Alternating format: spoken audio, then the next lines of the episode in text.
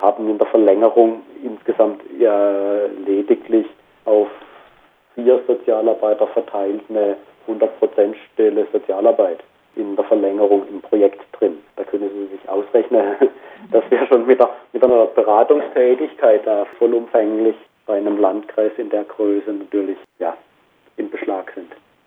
Das war nochmal Sebastian Winter von der AGJ, vom AGJ-Fachverband, die sich um Prävention kümmern und vor allem daran arbeiten, Leute erst gar nicht in die Wohnungslosigkeit rutschen zu lassen.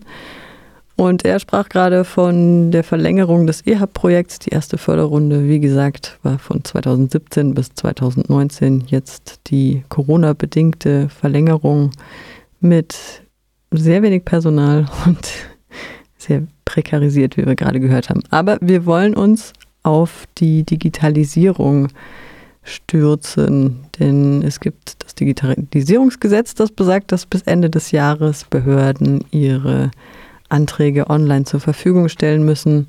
Was das für Wohnungslose bedeutet, das hören wir jetzt nochmal von Sebastian Winter. Da gibt es ein über React EU gefördertes Projekt. Also da geht es um, wie Sie schon sagten, eine cloud-basierte sozusagen Dokumentenspeicherung, dass man da eben so die nötigsten Sachen online dabei hat und Zugang hat als Wohnungsloser eben bei verlorenen, verschütt gegangenen oder im Moment nicht verfügbaren Dokumenten, um schneller Sozialleistungen beantragen zu können, um überhaupt wieder die Originalpapiere zu erhalten und ähnliches. Stand des Projektes ist folgendermaßen, es gab Interviews mit Betroffenen, also Wohnungslosen, die da eben Interesse hatten. Da wurden in verschiedenen AGJ-Einrichtungen der Wohnungslosenhilfe Interviews durch die Projektmitarbeiter geführt, um einfach sozusagen die Kundenseite zu hören, was wäre denn euer Wunsch, was wäre sinnvoll, was, was braucht ihr, um da einfach nicht von der, der Profiseite vielleicht am Bedarf der eigentlichen Nutzer, sag ich jetzt mal, dran durch, irgendwas zu konzipieren. Es gab ein paar äh, Interviews mit der Sozialarbeit mit einzelnen Mitarbeitern. Was würdet ihr als Sozialarbeiter euch wünschen, was man da abrufen kann? Was da vielleicht aus eurer Arbeit und Erfahrungssicht sinnvoll wäre, was da abgespeichert wird? Und im Moment ist das Projekt gerade, das wurde sozusagen verarbeitet. Man hat auch verschiedene Anbieter kontaktiert in der App-Programmierung und dass da einfach diese möglichst ja auch benutzerfreundliche Variante, was es da gibt, was es schon an vielleicht anderen Anbietern schon, schon als Möglichkeit zur Verfügung gestellt wird, um da eben nun was zu erstellen. Also die sind gerade daran, sozusagen da in der Umsetzung. Da bin ich jetzt aber, da ich kein Projektmitarbeiter bin, meinen wir Mitte des Jahres soll dann die Projektphase so weit dann fortgeschritten sein, dass man dann erste Versuche machen kann, um zu schauen, wie funktioniert, was wir uns überlegt haben, macht es Sinn. Da waren die Herausforderungen ja auch die Leute, also gerade Leute, die wirklich auf der Straße auch leben, erstmal mit Endgeräten und Internetzugang zu versorgen. Ist das richtig? Bis zum heutigen Standpunkt ist es so, dass, dass, die, dass jetzt eben diese Interviews geführt wurden. Das wurde über die Einrichtungen koordiniert. Das heißt, beispielsweise eben die Projektmitarbeiter hatten Kontakt mit mir in, in Mülheim und wir haben dann einfach mal das dann ausgehangen. Wir haben als Mitarbeiter Leute angesprochen und könnt ihr euch vorstellen, da mal mit dazu zu gehen. Die wollen von euch hören, was, was ihr brauchen könntet und da auch die angesprochen, die da in, in, in dem Bereich vielleicht auch empfänglicher und schon technisch affiner sind und auch für sich schon einfach auch Sachen nutzen, die wohnungslos sind, aber trotzdem da schon einfach aus ein oder anderem machen und auch gerade in den Zeiten jetzt unter Corona das dann auch schon einfach vieles über Smartphone natürlich auch regeln, weil es natürlich ja, letztlich ja nötig ist.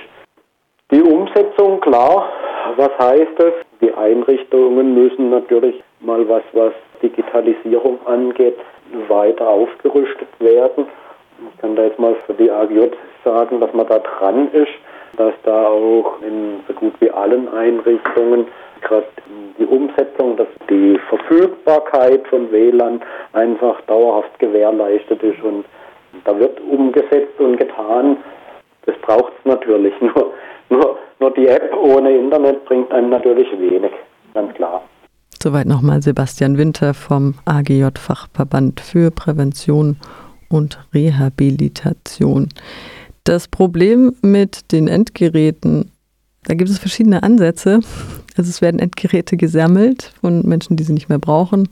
Unter anderem ist da der CCCFR beteiligt, aber auch Hack Center im ganzen Bundesgebiet. Die Computertruhe ist sehr aktiv in diesem Bereich und viele Geräte gehen dann auch ans Schweres los, den Verein im Stühlinger. Wir hören jetzt nochmal Marco von der Computertruhe zu ihrem Vereinszweck. Die Computertruhe ist ein Verein, der bedürftigen Personen aber auch anderen gemeinnützigen Vereinen Geräte zur Verfügung stellt, die andere Leute nicht mehr brauchen. Also hauptsächlich Computer, beziehungsweise alles, was mit Computer in Verbindung steht, also auch Monitore, mal Drucker oder sowas. Damit unterstützen wir halt Menschen, die sich jetzt zum Beispiel keinen Rechner leisten können. Und die Ziele sind halt, wie gesagt, nochmal, dass wir zum einen halt die geführten Menschen unterstützen, indem sie halt die Rechnung haben, um zum Beispiel Sprache zu lernen, um nach Jobs zu suchen oder für die Bildung, für die Weiterbildung, Ausbildung, Schule, Homeschooling jetzt natürlich klassischerweise in den Pandemiejahren. Das ist so ein Punkt. Dann natürlich die digitale Teilhabe zu ermöglichen für Menschen, die es halt im Moment aus welchen Gründen auch immer nicht können. Und halt die gemeinnützigen Orgas auch noch zu unterstützen, die selbst dann vielleicht nicht das Geld immer haben, um kurz mal Bürohardware oder sowas anzuschaffen, die sie aber für ihre Arbeit zwingend benötigen. Und zum Schluss hören wir noch Sozialwissenschaftler und Fachreferent bei der Bundesarbeitsgemeinschaft Wohnungslosenhilfe in Berlin zum Thema Digitalisierung. Äh, ja, ja, die Problemanzeige, ne, dass, ähm, dass es einerseits natürlich die, die Infrastruktur braucht, ähm, auf ganz vielen äh, oder an ganz vielen Stellen. Ähm, das, das ist sicherlich das eine, das ist aber vielleicht auch das äh, noch leichter zu bewerkstelligen, be, zu bewerkstelligende. Ähm, diese Angebote müssen äh, personell gut begleitet werden. Das ist also das ist nicht eine einmal, also man kann nicht eine App erstellen und dann sagen, oh, die läuft schon, sondern die braucht äh, eine sehr intensive Pflege, sowohl äh, datenseitig als eben auch äh, nutzerinnenseitig.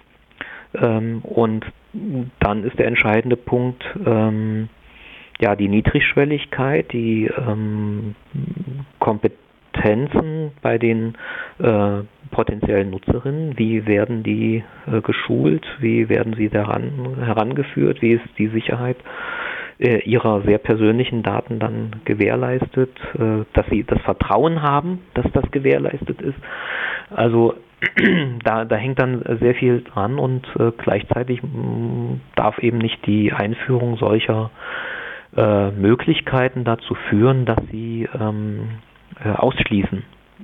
Ne? Also sie sind nicht automatisch niedrigschwellig, nur weil sie ähm, praktisch 24-7 Datenzugriff erlauben, ähm, sondern ähm, wir sprechen ja über Menschen, die oft ähm, ja, Schwierigkeiten haben, gerade mit abstrakten Systemen, für die vielleicht auch die Wohnung ähm, abstrakt und bedrohlich erscheinen mag, äh, Kontakt zu Behörden ähm, und ähm, Digitalisierung heißt äh, Dinge ins Abstrakte nehmen ähm, und das wird ein ganzer Teil ähm, äh, gerade der äh, straßenobdachlosen Menschen nicht, nicht leisten können. Und hier darf, also das ist gut.